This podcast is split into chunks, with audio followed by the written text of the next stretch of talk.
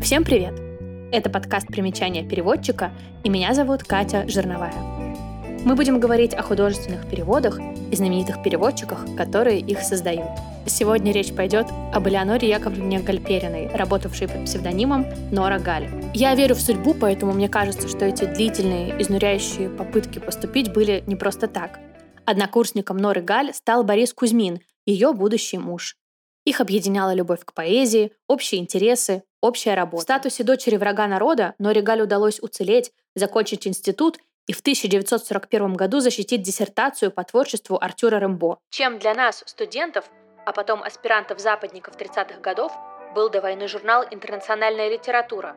Пожалуй, чем-то вроде пещеры из «Тысячи и одной ночи», полной сказочных сокровищ. Мы открывали для себя другие миры.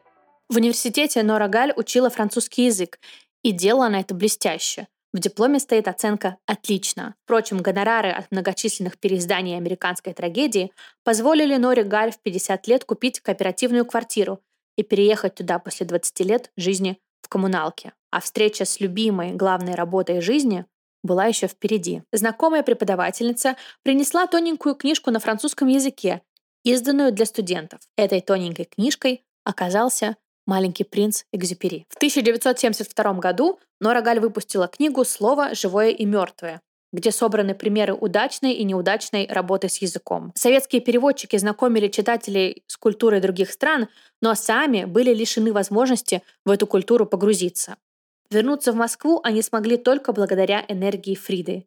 И неизвестно, как сложилась бы судьба Норы Галь, окажись она в Ленинграде одна. Нора Галь дошла до министра здравоохранения, нашла лучшего врача и, что совсем уж невероятно, нашла вертолет, чтобы привести Игоря Воскресенского на консультацию. Как ей удалось достать вертолет, осталось тайной. В следующих выпусках я расскажу о Корнее Чуковском, Рите Райт Ковалевой и других выдающихся переводчиков. Подписывайтесь на подкаст, рассказывайте о нем друзьям и присоединяйтесь в следующий раз.